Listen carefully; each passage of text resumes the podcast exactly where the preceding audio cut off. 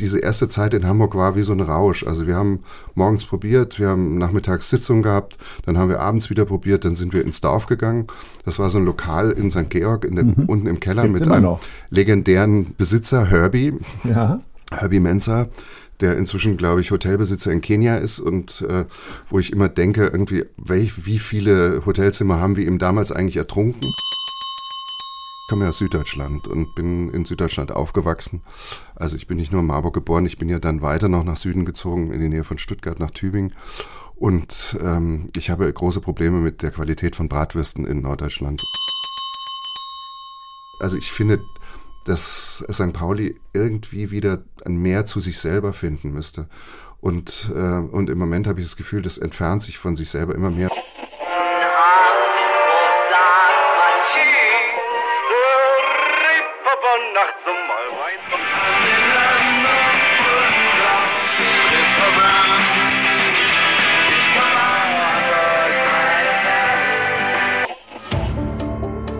Gute Leute. Das Hamburg-Gespräch mit Lars Meier. Jetzt. Heute ist bei mir zu Gast Ulrich Waller. Moin, moin. Moin, moin. Du bist am 1. Januar 1956 in Marburg geboren, bist seit 2003 künstlerischer Leiter des St. Pauli Theaters, inszenierst dort zahlreiche Uraufführungen und deutsche Erstaufführungen. Seit 2009 betreibst du zusammen mit deinem Partner Thomas Kulin auch das Hansa Varieté Theater und bist außerdem Dozent an der Theaterakademie. Ich habe ja gerade schon gesagt, du hast am 1. Januar Geburtstag. Wie ist das für dich, wenn man nie seine eigene Party hat, sondern alle anderen ja auch feiern oder am eigentlichen Tag ja dann mit Kater da niederliegen? Ich würde das eher umgekehrt sagen, weil um Mitternacht stoßen immer alle an und man kann zu allen sagen, das wäre jetzt nicht nötig gewesen. Das wäre jetzt wirklich nicht nötig gewesen, weil, also es war als Kind ein bisschen komplizierter, weil das liegt so kurz hinter Weihnachten und da kommt man geschenktechnisch ganz schlecht weg. Also da habe ich dieses Datum öfter mal verflucht. Das heißt, du hast dann da äh, Carrera-Bahn zu Weihnachten und die Autos an Silvester oder beziehungsweise an Neujahr bekommen. Ja, also gab es dann so Teilchengeschenke, sage ich mal? Nee, es gab eigentlich zum Geburtstag fast nichts mehr. Ah. Das hat, ist immer an Weihnachten verbraucht worden. Ich habe auch vier Geschwister, also es war dann, die, die, die Geschenkkasse war auch irgendwann leer. Äh, die Queen hat ja früher immer ihren Geburtstag nicht im April gefeiert, sondern im Juni. Bist du auch mal auf die Idee gekommen, eben nicht im Winter feiern zu müssen, sondern äh, vielleicht ein halbes Jahr später, irgendwie am 1. Juli oder so? Nee, ich habe, meinen 60. habe ich äh, am 2. Januar gefeiert, bei uns auf der Bühne vom St. Pauli Theater mit, weiß nicht, 150 Gästen. Das war das einzige Mal, wo ich den verschoben habe. Aber als Erwachsener war es dir ganz recht. Wenn äh, du hast dich immer überall dran gehängt oder wie oft hast du deinen Geburtstag wirklich so als eigene Sause kreiert? Also ich habe den eigentlich ähm, seit 15 Jahren äh, ist das komplett meine eigene Sause, weil im, am späten Nachmittag des 1. Januar ab 5 haben wir bei uns zu Hause, meine Frau und ich, Open House und äh, da gibt es immer eine legendäre Kartoffelsuppe, oh. um sich von dem von den Besäufnissen des ersten, äh, des Silvesterabends zu erholen. Und da waren auch, weiß ich, bis zu 60 Leute bei uns in der Wohnung und das ist eigentlich immer sehr schön, weil es gibt keinen genauen Starttermin und es gibt keinen genauen äh, Schlusstermin und alle kommen, wann sie wollen und wann sie wieder nüchtern und wieder wach sind. Ich sag mal so, Silvester ist ja für viele Leute eh schon so aufgeladen mit Vorsätzen und es muss die Party des Jahres werden. Jetzt sind wir ja doch eher so Partyprofis. Wir haben ja häufiger, du auch bei Premieren irgendwie die Möglichkeit, mal eine schöne Feier zu machen. Äh, jetzt ist deins, dein Neuer zumindest noch durch den Geburtstag beladen, äh, sozusagen. War das immer irgendwie nochmal ganz was Besonderes oder war dir das eigentlich auch egal mit den Vorsätzen und den ganzen anderen Krams? Also mit Vorsätzen, das war eigentlich, war mir eigentlich immer wurscht. Also ich denke, man trifft Entscheidungen für sein Leben oder nimmt sich was vor für sein Leben an Punkten, äh, wo das wichtig ist. Und die sind halt nicht immer am 31.12. Wir kommen jetzt nach Hamburg, weg vom Datum äh, deines Geburtstags oder Silvester. Ähm, die Hamburg-Lieblinge.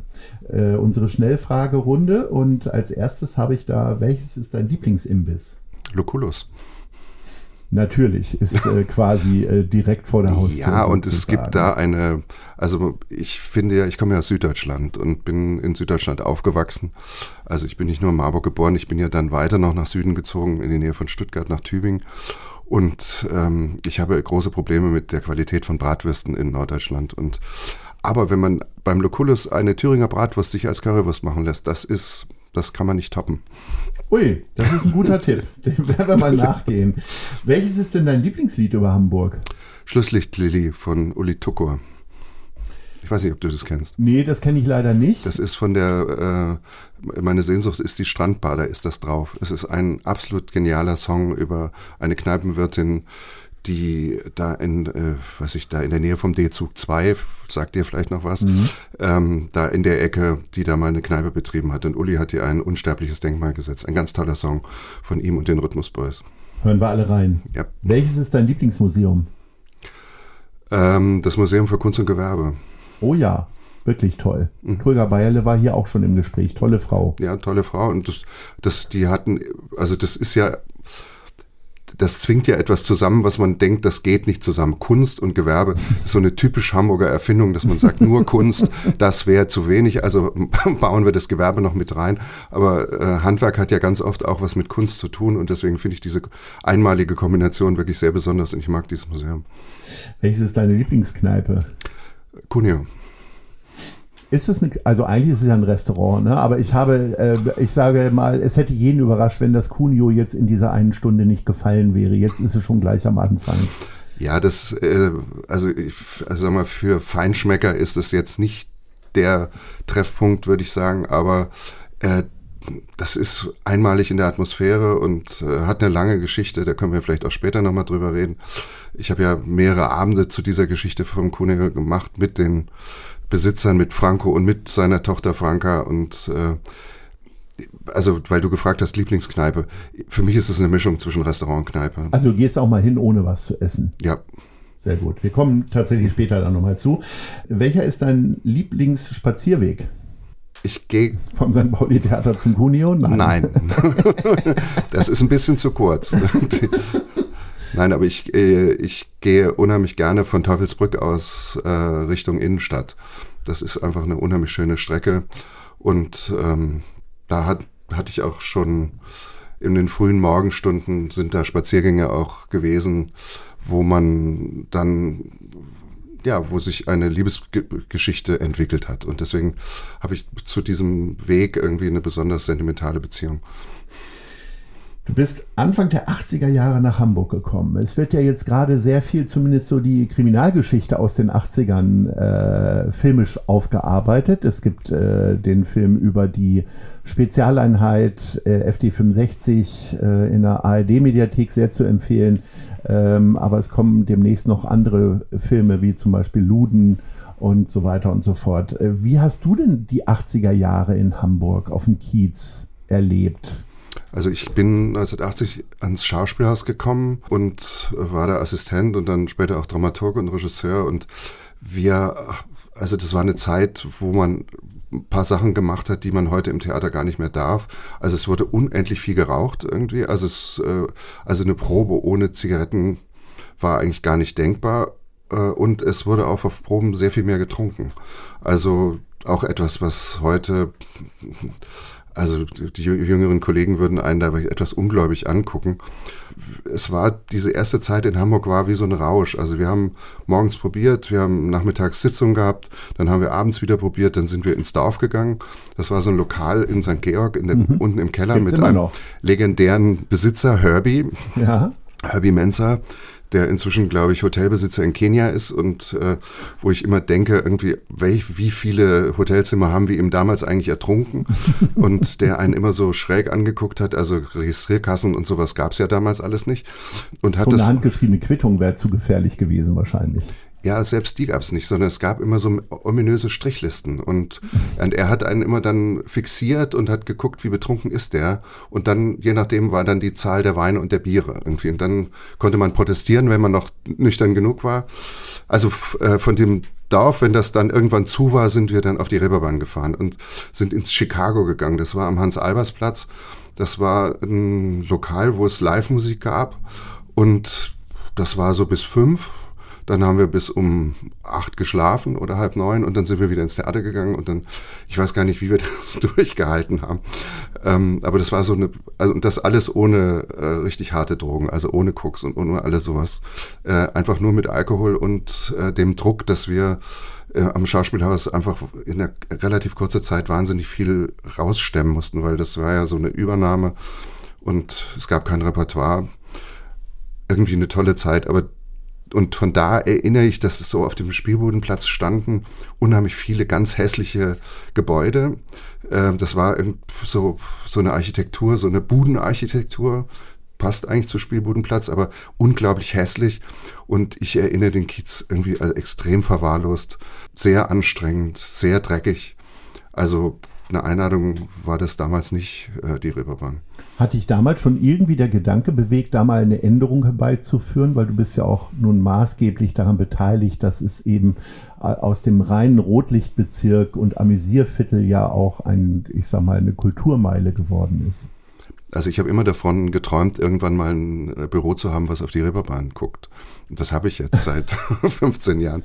Ähm, aber ich hatte da noch keinen wirklich konkreten Idee und keinen konkreten Plan. Also ich war zwar da und ähm, und habe auch äh, also das war so der Härtetest für eine neue Freundin war, ob sie einen Abend im goldenen Handschuh überlebt. Also ähm, physisch, nee, psychisch, nicht physisch. Und ähm, also mich hat diese Ecke immer unheimlich angezogen. Ähm, und ich habe da auch tolle äh, Abende, tolle Nächte verbracht und auch ganz irre Menschen kennengelernt. Ähm, aber äh, dass ich da mal arbeiten würde, das war nicht absehbar es wird ja doch sehr romantisiert. Also wer heute den Goldenen Handschuh kennt, äh, kennt das so ein bisschen so als Touristenkneipe. Ne? Natürlich durch das Buch von Heinz Strunk und den Film von Fatih Akin und äh, irgendwie, ich habe ja gerade schon gesagt, wird ja alles gerade so ein bisschen aufgearbeitet. Wie hast du das denn empfunden? Also als ich Mitte der 90er nach Hamburg gekommen bin, habe ich tatsächlich auch ein bisschen Schiss oder Respekt gehabt, über die Reeperbahn zu gehen, so ab Mitternacht, weil da war eben, äh, da gab es, wahrscheinlich in den 60ern gab es noch ehrliche Faustkämpfe, aber äh, Mitte der 90er sind auch immer mal Schießereien gewesen.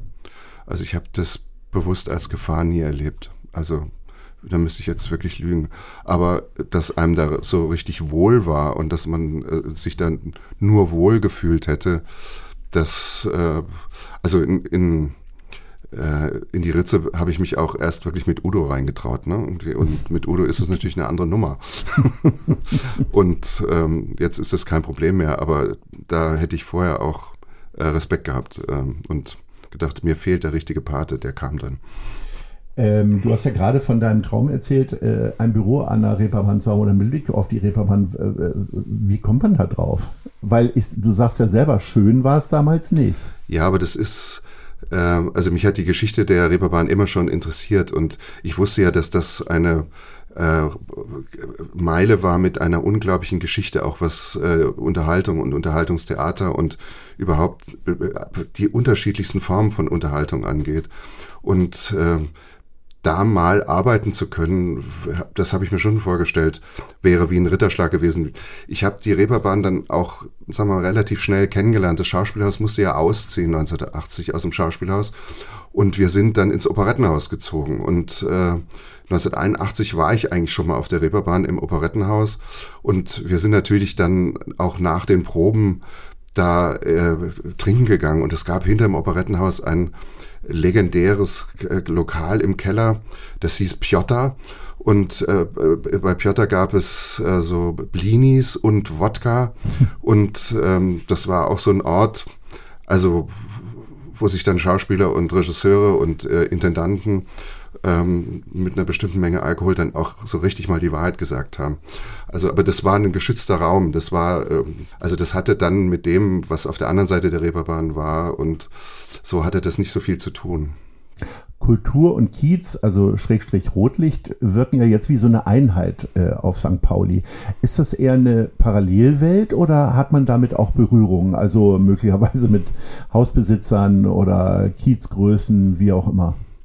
Also man hat schon damit auch Berührung, weil äh, als wir eine Probebühne gesucht haben, ähm, sind wir dann auch so mit bestimmten Herrschaften auf dem Kiez äh, in Berührung gekommen, einfach weil sie da die meisten Häuser und Immobilien besitzen. Und dann äh, war das dann schon auch eine Gewissensfrage. Macht man mit so jemandem Geschäft? Mietet man da eine Probebühne oder sagt man, okay, das ist zwar ein schöner Raum, äh, aber das kommt für uns nicht in Frage. Würdest du sagen, dass das, äh, dass der Kiez im jetzigen Zustand äh, irgendwie okay oder gut ist oder siehst du noch Verbesserungsmöglichkeiten? Also ich finde, der Einschnitt, der passiert ist durch äh, Corona und durch die Pandemie, ähm, hat etwas verschärft und verstärkt, äh, was vorher vielleicht schon sich angedeutet hat, es ein, man mir manchmal so ein bisschen vorkommt wie ein, so ein kleines Disneyland. Also es gibt ja inzwischen mehr Führungen über den Kiez, wo äh, sozusagen äh, die Umgebung und die Meile vorgestellt wird und ähm, und die diese Kiez-Touren immer auf der Suche nach irgendwelchen Originalbewohnern sind. Also die, also man kommt sich da ein bisschen auch vor wie im Zoo. Und ähm, das, was den Menschen da gezeigt wird, ähm, weiß ich manchmal gar nicht, ob das überhaupt noch existiert oder ob das eigentlich nur noch ein Bild ist von was. Aber das hat's ja meines Wissens schon mal gegeben. Der berühmte Film von Keutner, Große Freiheit Nummer 7, ist ja entstanden ähm, zu einem Zeitpunkt, als das St. Pauli, was der Film beschreibt, gerade in Grund und Boden gebombt wurde. Also, äh, also das, was in dem Film verherrlicht wird, existierte zu dem Moment, als der Film gedreht wurde und als er dann rauskam nach dem Krieg, existierte eigentlich auch nur noch in Rudimenten. Mhm. Und das, daran erinnert mich das manchmal. Also wenn ich, und das hat jetzt nach der Pandemie, also da stehen 10, 15 Gruppen vorm St. Pauli-Theater äh, von den Herrschaften, die das, die meistens so, also schlechte Kopien von Olivia Jones sind, ähm, äh, die kennen aber die real dort äh, handelnden Menschen gar nicht. Also ich kann da vollkommen unbehelligt durch diese ganzen Gruppen gehen, weil die keine Ahnung haben, A, was im St. Pauli-Theater läuft, B, und ich höre dann diesen Geschichten manchmal zu und würde mich am liebsten einmischen und denke, nee, jetzt halt die Klappe. Aber das hat schon was wie, also ich finde, dass St. Pauli irgendwie wieder Mehr zu sich selber finden müsste. Und, äh, und im Moment habe ich das Gefühl, das entfernt sich von sich selber immer mehr. Und durch diese vielen Gruppen, die da rumlaufen, ähm, kriegt das was Surreales gerade. Ich bin vor einigen äh, Wochen in Liverpool gewesen und äh, was ich da unfassbar toll fand, war, dass du, äh, ich sag mal, in dem Kneipen- und Clubviertel in jedem zweiten Club Live-Musik hattest, schon nachmittags äh, und natürlich immer wieder die Beatles aufleben. Also irgendwas haben sie immer in irgendeinem Haus gemacht, äh, also nicht nur gespielt, sondern gewohnt oder was auch immer. Ähm, diese Identität hat der Kiez ja gar nicht mehr. Also ich finde diesen Beatles-Platz ehrlich gesagt beschämt. Also äh, da gibt es in Liverpool 30 bessere Denkmäler und ansonsten gibt es gar keine Erinnerung mehr dran. Also ich finde, das ist auch kommerziell ein Riesenfehler, warum man das nicht macht. Äh, wie stehst du denn zu den Beatles und dem Kiez? Ja, ich finde es auch schade, dass man diesen Teil der Geschichte verschenkt. Also, und diese merkwürdigen, ich weiß gar nicht, das sieht aus wie aus Silberfolie gebastelt, da dieses Denkmal. Ähm, das das finde ich auch eher beschämend. Also, das ist, und das, äh, auch ein Museum über diese, über diese Zeit der Beatles, dass das bisher kein Konzept gegeben hat, dass das richtig toll und ähm, so umgesetzt hat, dass die Leute da auch Lust hatten, reinzugehen oder da was zu erfahren und was zu sehen. Das finde ich extrem schade. Also, aber ich finde, dass überhaupt der, also dass auch dieses St. Pauli-Museum irgendwie keine Chance hatte äh, auf die Strecke das habe ich bis heute nicht wirklich verstanden, weil das ist sowas Einmaliges, dass eine Stadt beschließt, alles, was mit, ähm, äh, ja, mit Erotik und mit Unterhaltung und vielleicht auch mit zu viel Trinken zu tun hat, außerhalb der Stadtmauern stattfinden zu lassen. Das gibt's ja eigentlich nirgendwo anders. Und diese Konzentration, dass es quasi ein Unterhaltungsviertel gibt, das ist, ist ja wirklich einmalig. Das gibt's in kaum einer anderen Großstadt, in Deutschland sowieso nicht. Und ähm, das man damit nicht mehr macht, weil das hat ja eine lange Geschichte und, und äh, das sind so viele tolle Leute auf dem Kiez gewesen, äh, dass man denen nicht auch nochmal anders ein Denkmal setzt, verstehe ich nicht. Kribbelst dir in den Fingern? Vielleicht doch nochmal ein Beatles-Musical, gibt's reichlich, aber doch nochmal da initiativ äh, vorzugehen? Ja, mit Beatles-Musik, äh, das kribbelt mich immer, weil also als, als ich jung war, war das ja äh, die Gewissensfrage. Bist du Stones-Fan oder bist du Beatles-Fan? Und, ähm, und wenn du für die FDP warst, warst du Cat Stevens-Fan. Und also der damals noch nicht Yusuf Islam hieß. Und mhm. ähm, und ich war immer Beatles-Fan, fand die auch immer toller und äh, ich werde es bis heute, Joko, verzeih es ja Joko ohne nicht, dass sie schuld ist, dass die Gruppe sich aufgelöst hat. Hab, glaube ich, immer noch, wahrscheinlich stimmt's gar nicht. Ähm, das Problem bei den Beatles ist immer die rechte Frage. Man kommt an diese Rechte nicht ran. Ähm, und, äh, und das, ähm, das ist halt schwierig. Und das so auf dem Niveau von der Coverband, so, also wo das dann quasi als Konzert gilt und man aber nicht wirklich eine Geschichte erzählen darf, das ist, ist unbefriedigend. Die Musik schreit danach, ein richtig tolles Musical zu erzählen. Naja, oder zumindest, ähm, ich sag mal, vielleicht auch kommerzieller gesehen, wie ich es gerade schon sagte, mit Live-Musik irgendwie einen Laden zu füllen, wo es einfach tolle Musik der 60er, es sind ja nicht nur die Beatles, äh, einfach zu befüllen und nicht äh, immer nur äh, moderne Musik, die besten, das Beste aus den 80er und 90ern irgendwo ähm, die Leute anschreien zu lassen in den Clubs, ne? Ja. Das war ja damals das äh, Geheimnis von Chicago, weil das war richtig eine Rock'n'Roll-Kneipe. Das war, das war jetzt Anfang der 80er, ja, aber die haben Musik aus den 50er und 60er Jahren gespielt und, und da war jeden Abend was los. Also das war, äh, also das ist gegenüber von dem ähm, Lokal, was der, dieser Maler im Dorf hatte, irgendwie mhm. da auf der anderen Straßenseite war das mhm. Chicago. Ich weiß gar nicht, was da drin ist heute. Keine ich Ahnung. auch nicht. Aber du hast ja einen Ersatz gefunden mit dem Cuneo. War das Liebe auf den ersten Blick? Kannst du dich an den ersten Besuch da noch erinnern? Also äh, ich glaube, äh, Franco war manchmal ein bisschen merkwürdig und, äh, und ich glaube, er wusste nicht, dass ich zu der Theaterszene dazugehört habe, irgendwie am Anfang. Und deswegen war das, glaube ich, die ersten Male nicht so einfach. Das Lokal ist, wie ich inzwischen aus der Geschichte weiß, entdeckt worden von Peter Zadek. In den 70er Jahren ähm, hat der, als er im Schauspielhaus war, dieses Lokal für sich entdeckt. Das hatte sicher auch was mit Freundschaften zu tun, weil die ersten aus der anderen Szene in der Gegend waren ja die späteren Spiegelleute, Stefan Aust hat das Lokal ja, der damals noch bei den St. Pauli-Nachrichten gearbeitet hat, was man ja auch nicht mehr weiß.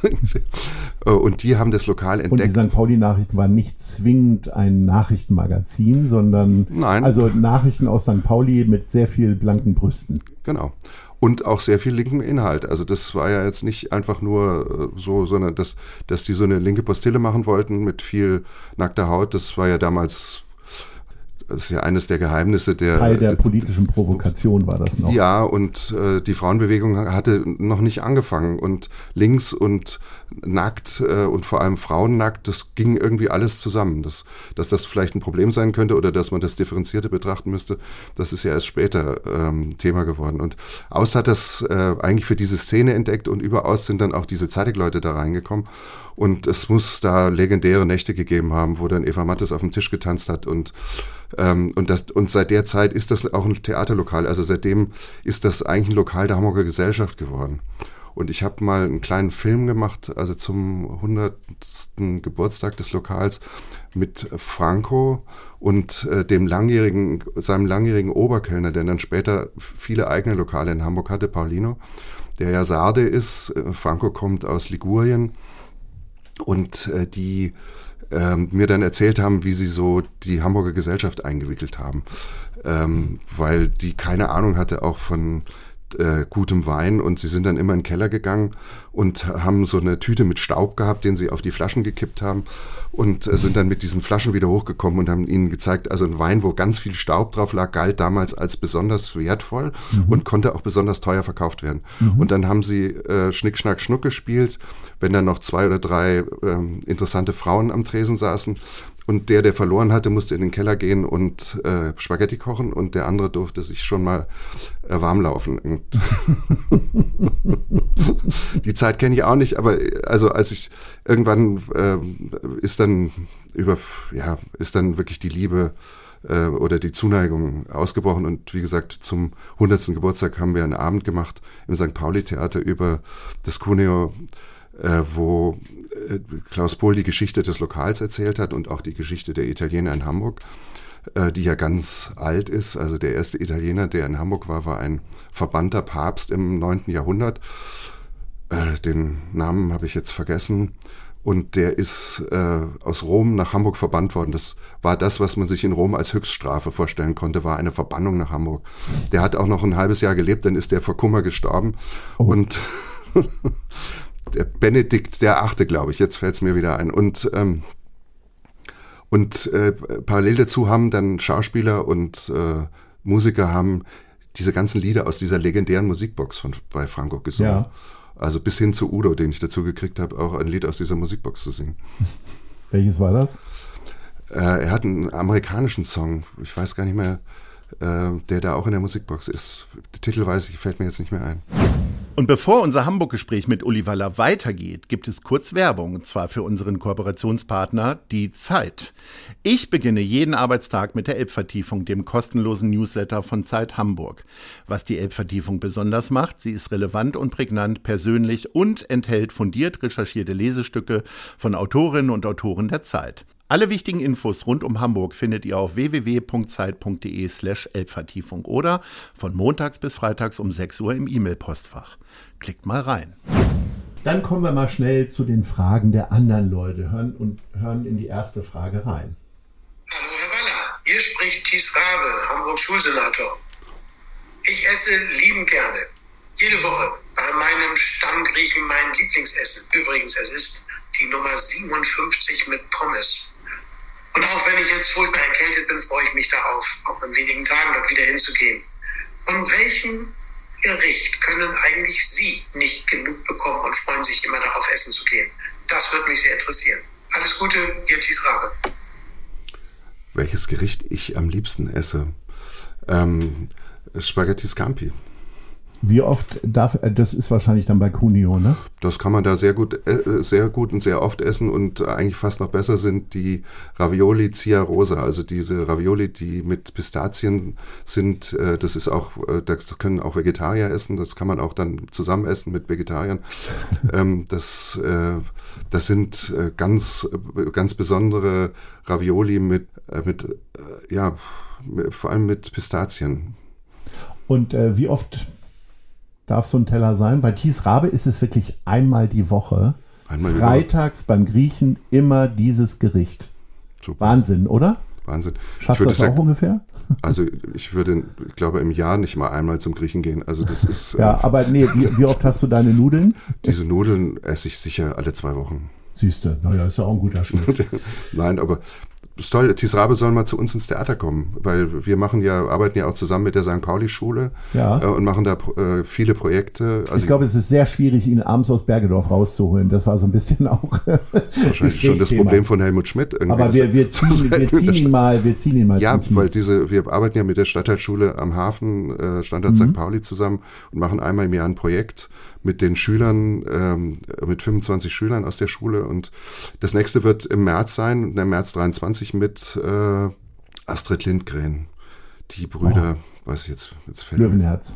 Brüder Löwenherz, genau. Ach, herrlich. Astrid Lindgren ja. würde ich mir alles angucken. Und da wünsche ich mir, dass dies Rabe kommt. Okay, so, er wird es hören und sofort zusagen. Okay. Jetzt kommen wir zu einem nächsten.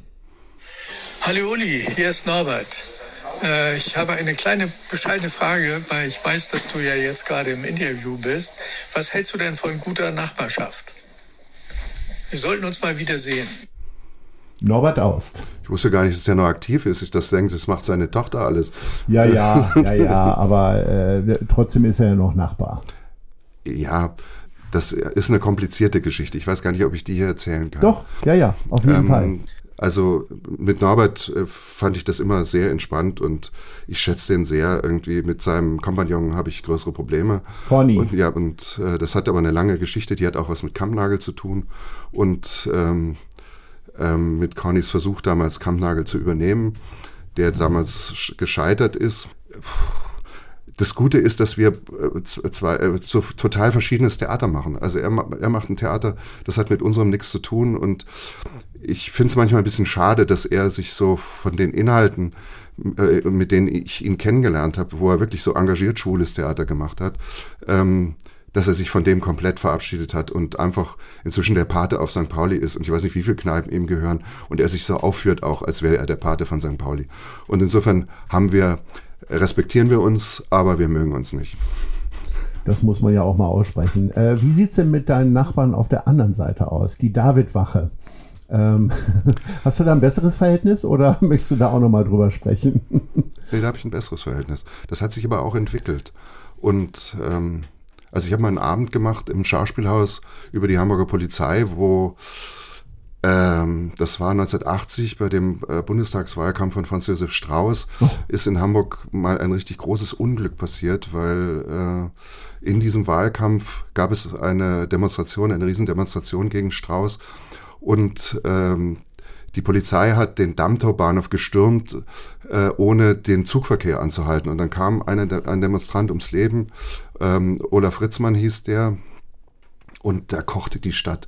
Die Leute waren so sauer, auch über diese Art, wie die Polizei damit umgegangen ist. Und dann habe ich, also das war ein Anlass, im Schauspieler seinen Abend gemacht. Es wurde dann damals auch noch ein Gesetz verabschiedet über den gezielten Todesschuss. Und es hatte kurz vorher auf dem Steindamm so eine Geschichte gegeben, dass es eine Geiselnahme gab in einer Bank, die gibt es heute gar nicht mehr auf dem Steindamm. Ähm, und der Geiselnehmer ist von einem Mitglied eines äh, mobilen Einsatzkommandos quasi hingerichtet worden und das vor laufenden Kameras. Die haben den Steindamm nicht geräumt, auf der anderen Seite standen lauter Menschen und äh, der hat fünf Schüsse in den Kopf gekriegt und dann hatte ich so eine Szene erfunden, wo der dieser Polizist mit seinem Einsatzleiter redet und der immer immer sagt, das sieht doof aus, halt die Pistole anders.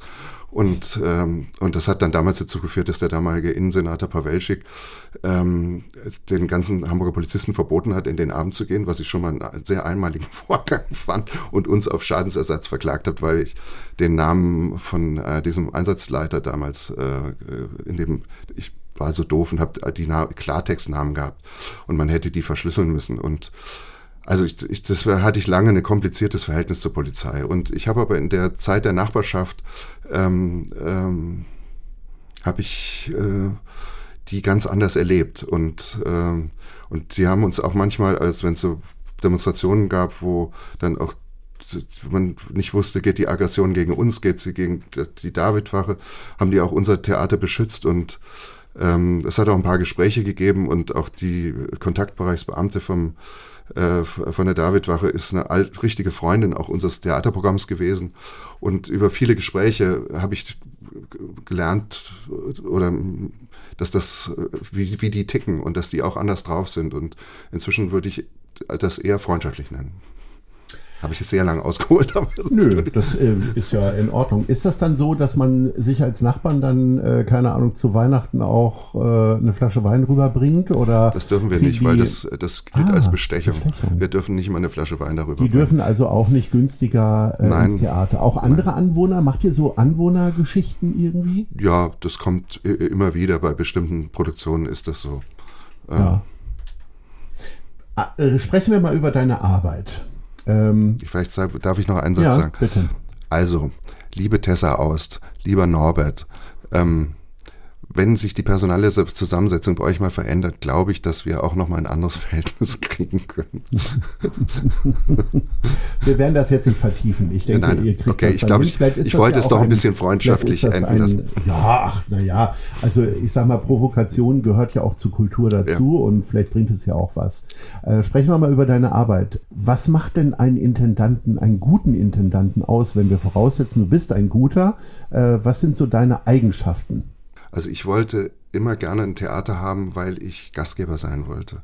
Ich wollte gerne Menschen einladen zu mir, die ich schätze, die ich äh, toll finde, die auch besser sind als ich, äh, dass sie an einem Haus arbeiten und äh, dass ich leite und, und wo ich ihnen die bestmöglichsten Arbeitsmöglichkeiten geben kann.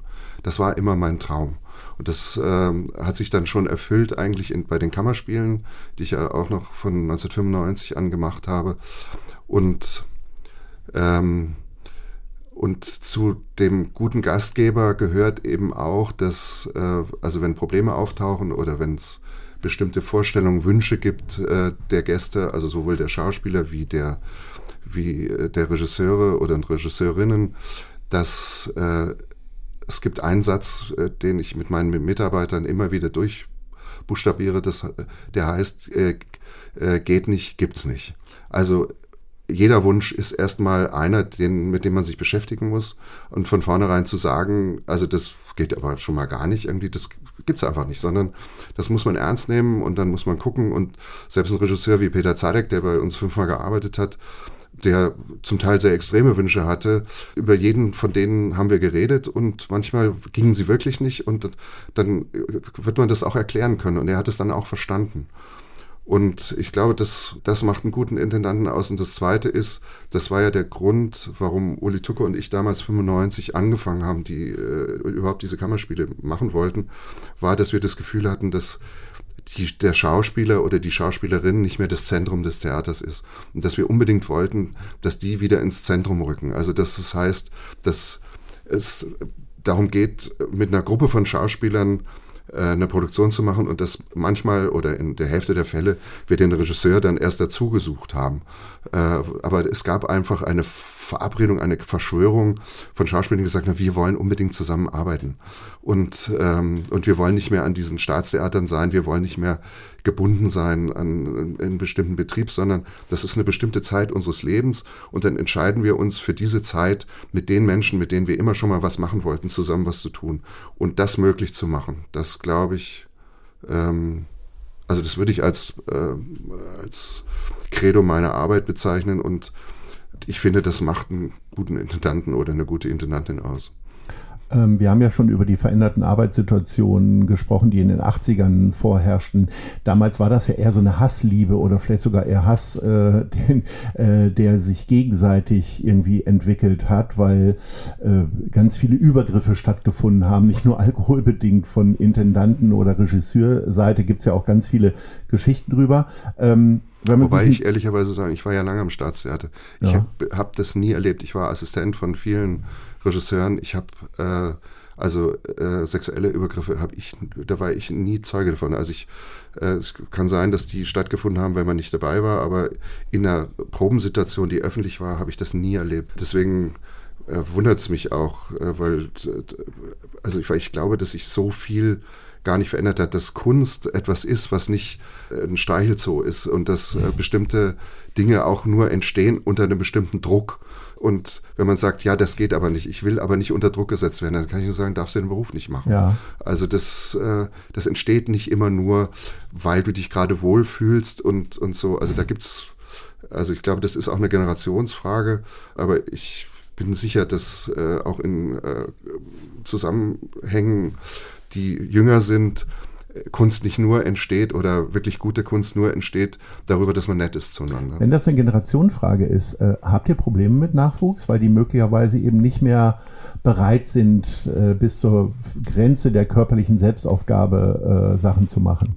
Also habe ich bisher nicht erlebt, sondern ich erlebe äh, bisher auch bei jüngeren Schauspielern, dass sie das, äh, also die, die wirklich äh, was werden wollen, äh, das, oder Schauspielerinnen auch, dass sie das auch äh, durchziehen und nicht sagen, nee, das geht jetzt nicht, das kann ich jetzt nicht.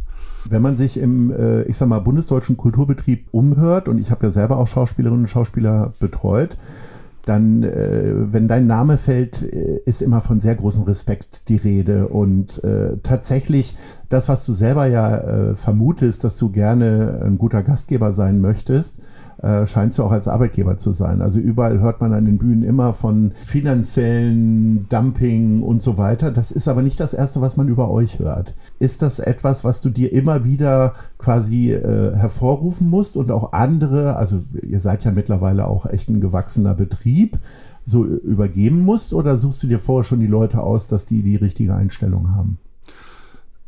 Naja, es kommen, es kommen ja auch sehr viele äh, Schauspielerinnen und Schauspieler auf uns zu oder auf mich zu und sagen, sie würden da gerne arbeiten oder sie würden gerne mit dem arbeiten oder mit der arbeiten. Und äh, äh, ich glaube, das äh, Zauberwort heißt Augenhöhe immer. Also, dass man auch auf Proben, also das mache ich ja auch als Regisseur, dass Dinge zusammen entstehen. Also ich weiß, dass ich anders angefangen habe. Ich hatte früher immer so Diagramme, die ich mir an die Wand geklebt habe, wo genau drauf stand, wo ist der dramatische Höhepunkt von dem Stück und was muss in der Szene genau erzählt werden. Und das hat dann dazu geführt, dass ich zwischendurch gar nicht mehr gesehen habe, was die Schauspieler mir da anbieten oder was die Schauspieler da einbringen, weil ich einfach so ein Boris Vian hat das mal genannt, ein Vorstellungsbild hatte. Und es, es gibt nichts Schlimmeres als Vorstellungsbilder, nach denen man was gestalten will. Und, und als ich das kapiert habe, das war ein auch durchaus schmerzhafter Prozess, dass das nicht, dass das keinen Sinn macht, habe ich gemerkt, dass ich werde in der Arbeit entspannter, ich kriege auch viel bessere Resultate irgendwie und die Schauspieler äh, haben äh, ein anderes Gefühl, äh, Teil dieser Produktion zu sein. Das Beste ist ja, finde ich, wenn ein Schauspieler immer denkt, er hätte alles erfunden und man hat ihn so mit fast unsichtbarer Hand an bestimmte Punkte geführt. Und ähm, oder Peter Zadek hat es mal formuliert, der beste Regisseur ist den, den man nicht sieht. Und ähm, das finde ich, ähm, wenn man das geschafft hat, dann ist gut. Wenn du so gerne Gastgeber bist, ist es vorstellbar, dass du irgendwann ein eigenes Hotel äh, wie der Kollege in Kenia oder ein eigenes Restaurant haben wirst, so als, äh, ich sag mal, so Altersbeschäftigung sozusagen, oder kippst du irgendwann von der Bühne? Das ist ja die große Angst meines Partners, Thomas Collin, weil der kam äh, irgendwann mal zu mir vor ein paar Monaten und sagt, du, ich habe dir mal nachgeguckt, äh, Regisseure, die gehen ja gar nicht in Rente. Da habe ich gesagt, nee. Also, äh, also solange man äh, noch äh, Schauspieler findet, die mit und Schauspielerinnen, die mit einem arbeiten wollen, und solange man äh, es auch noch schafft, dass Zuschauer das sehen wollen, also solange würde ich den Beruf gerne weitermachen. Die Idee mit einer Kneipe, die hatte ich mit Uli Tucker auch schon mal vor 15 Jahren, dass wir gesagt haben, ähm, wir machen, wir können auch ein Restaurant aufmachen. Also Uli ist ein begnadeter Koch ähm, und ähm, und auch ein ganz guter Sommelier, wobei er den manischen Hang hat, immer, die nächste Flasche muss immer eine andere sein. Ich bin dann eher Steinbock-mäßig, sage, ich kann auch drei Flaschen von demselben Wein trinken. ähm, und ich hätte dann quasi, hätte den Oberkellner gemacht.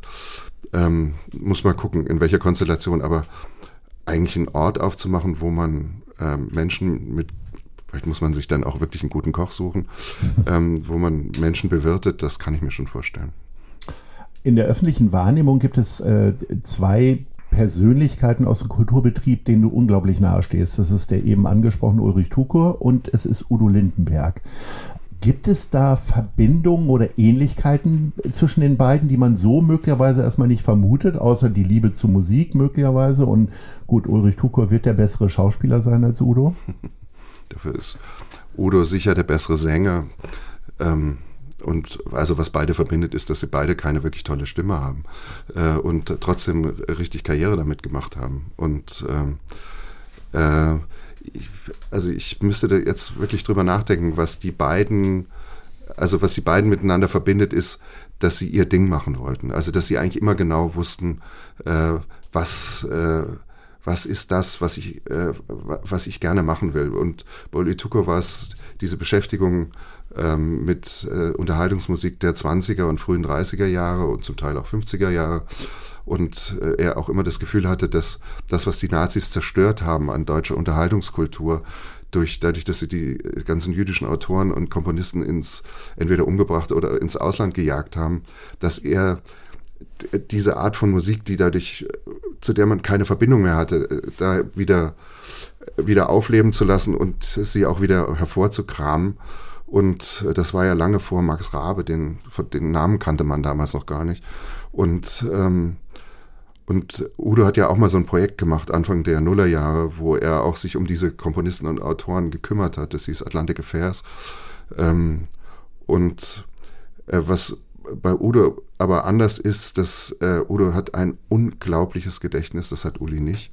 Äh, ein wirkliches Elefantengedächtnis. Also wenn man Udo mal irgendwas vorgeschlagen hat. Erinnert er sich auch an die 80er und 90er, wo er tatsächlich noch äh, gut, nicht ganz so sportlich unterwegs war? Es gab da sicher auch Blackout-Phasen, an die er sich nicht mehr so gut erinnert. Aber äh, was ich faszinierend finde, ist, Udo weiß, äh, jede kleinste Gage eines Roadies bei ihm im, auf Tour. Und wenn es da irgendein Problem gibt, ist Udo der Erste, der sagt, okay, das lösen wir das Problem. Und er hat ja auch während der Pandemie jetzt ähm, von dem unfassbar vielen Geld, was er auf diesen Touren jetzt noch verdient hat, ähm, einen äh, Fonds aufgelegt, um seine ganze Crew da durch diese Zeit zu äh, retten oder äh, ihnen einfach ein Überleben zu ermöglichen. Und das finde ich schon toll. Also diese soziale Ader, die, die Udo hat und vor allem, dass er sich an alles erinnern kann. Und er hat ein Verhältnis zu technischen ähm, sagen wir, zu technischen Errungenschaften das Uli Tucker überhaupt nicht hat. Uli würde ja am liebsten auch ohne Licht auf der Bühne spielen und am liebsten nur mit einer Glühbirne und sagt irgendwie alles, diese ganze Beleuchtung, den ganzen Quatsch, das können wir uns, das würde Udo nie sagen, sondern sagt, wo, wo gibt es jetzt noch ein besseres äh, Beleuchtungssystem irgendwie und wo können wir und äh, als eine der ersten Male, wo ich äh, Udo getroffen habe, sind wir nachts Auto gefahren durch Hamburg mit seinem weiß ich, irgendeinem Porsche, den er da immer hat. Und er ist mit 30, sind wir durch Rotenburgs Ort. Ich habe gedacht, ich schlaf gleich ein. Ähm, und es war aber eigentlich, er wollte reden. Und wir haben geredet und geredet und haben uns auch dabei bei dem Reden kennengelernt. Und dann hielt er an irgendeiner Tankstelle, dann äh, wurden irgendwelche äh, Schokoriegel gekauft und irgendwelche Chips. Und dann fuhren wir wieder und morgens um fünf sind wir wieder im Hotel Atlantik gewesen. Und ähm, dann habe ich ihn gefragt, wie machen wir denn jetzt weiter mit äh, dem Projekt? Es ging damals ähm, um Atlantic Affairs. Und dann ging er zur Rezeption und da kriegte er einen Ausdruck und er hatte irgendein Gerät in seinem Auto, wo dieses Gespräch, was wir geführt haben, aufgezeichnet wurde und das war dann abgetippt, als wir ins Hotel kamen. Ich habe gedacht, ist, also ein Geheimdienst könnte das nicht besser machen irgendwie, aber Udo war immer ein totaler Fan von, von solchen Sachen und auch, dass nichts wegkommt, also an Ideen und an, äh, ja.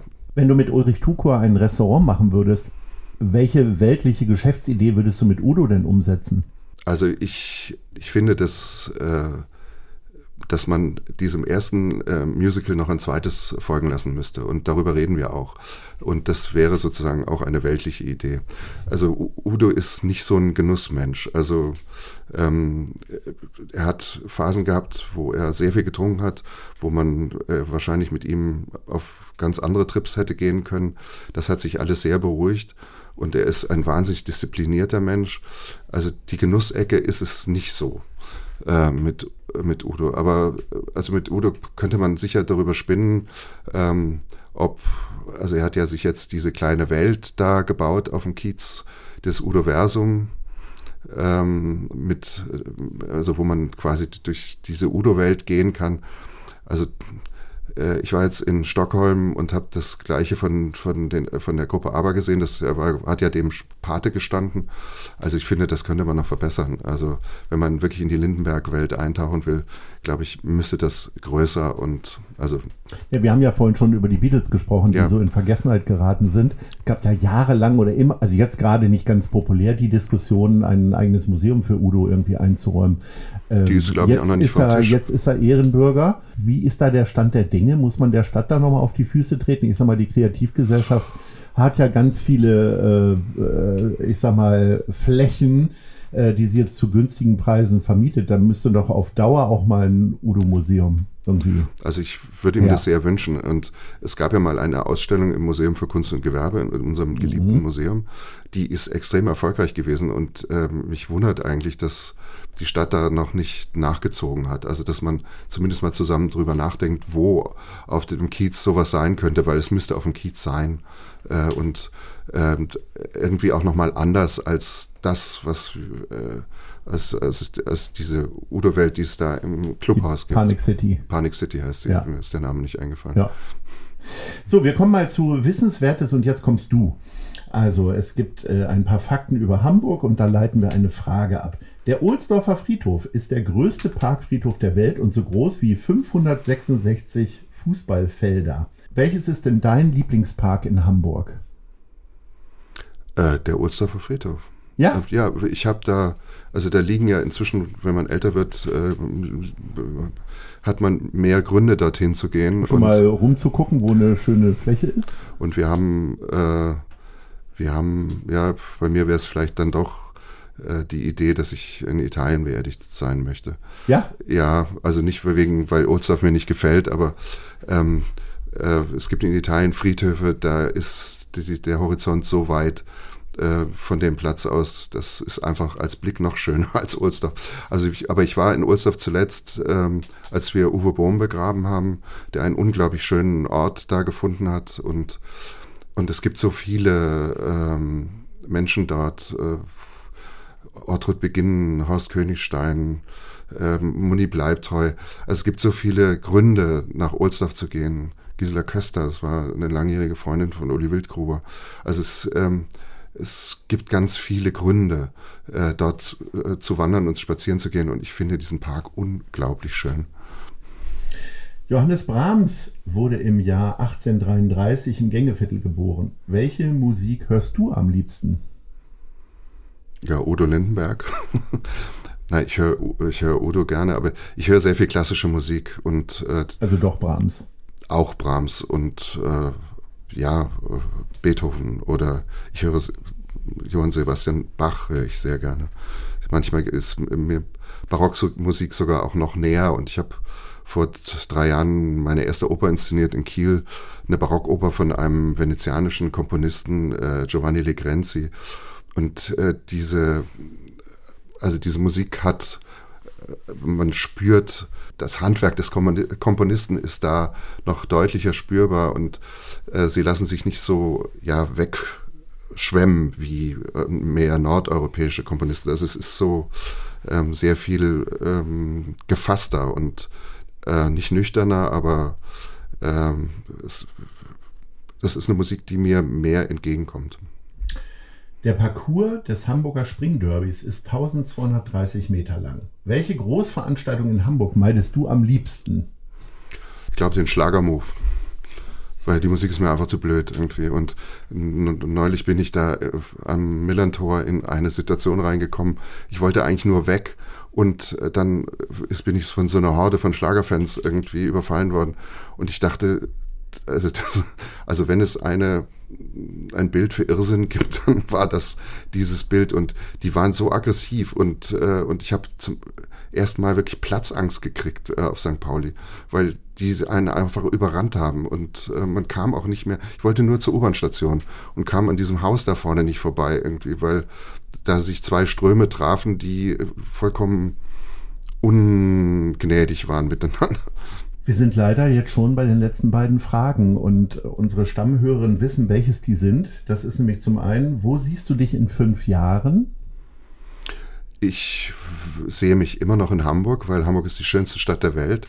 Äh, klingt doof, aber ich habe eigentlich alle deutsche Großstädte durchgemacht und dass ich dann 1980 in Hamburg gelandet bin, war ein großer Glücksfall und ähm, es ist die Stadt, wo ich am meisten Menschen kennengelernt habe, am schnellsten, wo diese ganzen Vorurteile, dass man in Hamburg ähm, keine, äh, dass es so schwierig ist, Kontakt zu kriegen, alles Blödsinn. Ich, ich fand das in München viel komplizierter und ich fand das auch in äh, in Köln auf eine bestimmte Weise kompliziert, weil das sowas Unverbindliches hatte immer. Während in Hamburg, wenn da also wenn sich da ein Mensch dir gegenüber öffnet, dann ist das, kann daraus wirklich eine Freundschaft werden oder etwas werden, was Dauer hat. In, das war in Köln nicht so und in München ist, war mir einfach zu schick und Stuttgart war mir zu spießig irgendwie. Wo siehst du Hamburg in fünf Jahren?